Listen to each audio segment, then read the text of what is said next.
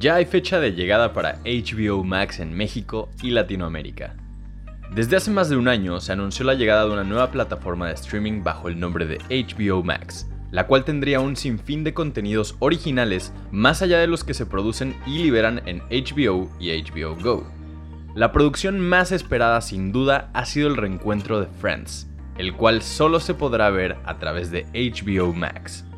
A través de un video se anunció que el servicio de streaming de HBO Max llegará a México en junio de 2021. La fecha exacta no fue revelada, pero al menos ya sabemos que estará disponible en la región de América Latina en el verano de este año, lo cual es una buena noticia, pues por esas fechas se darán un sinfín de estrenos que estarán disponibles también en HBO Max. Como sabemos, el Super Bowl se caracteriza no solo por ser uno de los eventos deportivos más importantes a nivel internacional, sino por ser también un espectáculo musical y un espacio para debutar trailers, avances, spots y comerciales interesantes. Y para arrancar está Gael García Bernal con Old, la nueva cinta de M. Night Shyamalan. Durante el primer cuarto del Super Bowl, Universal decidió lanzar un pequeño spot de Old, su más reciente largometraje que llega a dos años de Glass, el cierre de su trilogía de superhéroes que arrancó con Unbreakable, seguida de Split. En este avance de Old, conocemos a una familia que va a vacacionar a una playa solitaria. El lugar es hermoso, pero en algún punto las cosas comienzan a ponerse extrañas. ¿Qué es lo que sucede? Los hijos de una pareja, luego de desaparecer, regresan a la playa pero ya viejos. En algunas horas se convirtieron en adolescentes. En la cinta vemos a Gael García Bernal confundido por la situación, la cual parece empeorar y atacar a todos aquellos que están en la isla y la playa. Old tiene preparado un estreno internacional para julio de 2021.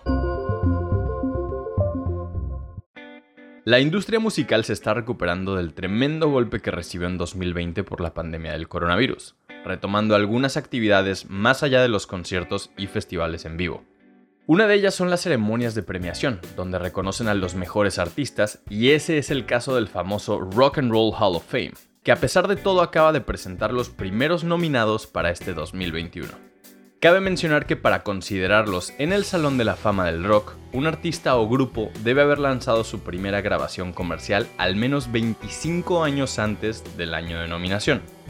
La clase de 2021 se anunciará en mayo y los festejarán formalmente durante una gala que se celebrará en Cleveland, Ohio. Hasta el momento no hay una fecha específica para este evento. Después de tener su propio documental en Netflix, Michelle Obama vuelve al gigante del streaming con Waffle and Mochi, una serie infantil. Como recordarán, en mayo de 2020 el servicio estrenó Becoming, un documental que revela la verdad sobre la vida de la ex primera dama de los Estados Unidos.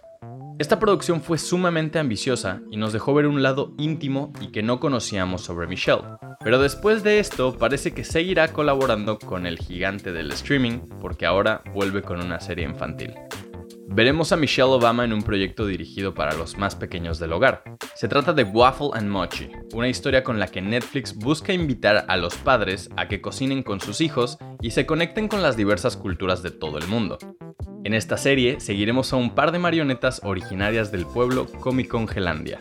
Ambos son mejores amigos y tienen un sueño en común, convertirse en chefs. Waffles and Mochi, la nueva serie de Michelle Obama, se estrenará en Netflix el próximo 16 de marzo. Personal del Hospital Monte Sinai en Nueva York comenzó un estudio para determinar si el Apple Watch es capaz de detectar COVID-19 una semana antes que las pruebas PCR, que se realizan mediante un hisopado nasal. Según informa el medio estadounidense TechCrunch, los autores revelan que el estudio puede detectar diversas infecciones con una semana de anticipación, lo cual de comprobarse puede resultar en un factor de suma importancia para prevenir los contagios por COVID-19. Estas son las medidas para ir a los centros comerciales en la CDMX, que reanudaron operaciones el 9 de febrero. Aunque la Ciudad de México continúa en semáforo rojo desde el 19 de diciembre pasado, los centros comerciales reanudaron actividades como parte del programa llamado Reactivar sin arriesgar, estas son las medidas para ir a los centros comerciales. Tanto el personal como los clientes deben usar cubrebocas en todo momento. Incluso, las autoridades señalaron que el personal de las tiendas debe usar caretas protectoras. Cada uno de los establecimientos podrá operar a un 20% de su aforo máximo. Los comercios podrán abrir de martes a domingo. Esto indica que deben permanecer cerrados todos los lunes hasta que se anuncien nuevas normas.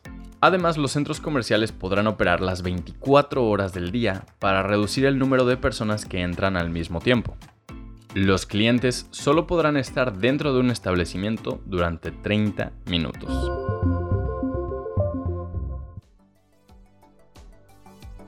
Esta información fue traída a ti mediante nuestros partners Chilango, sopitas.com y 10.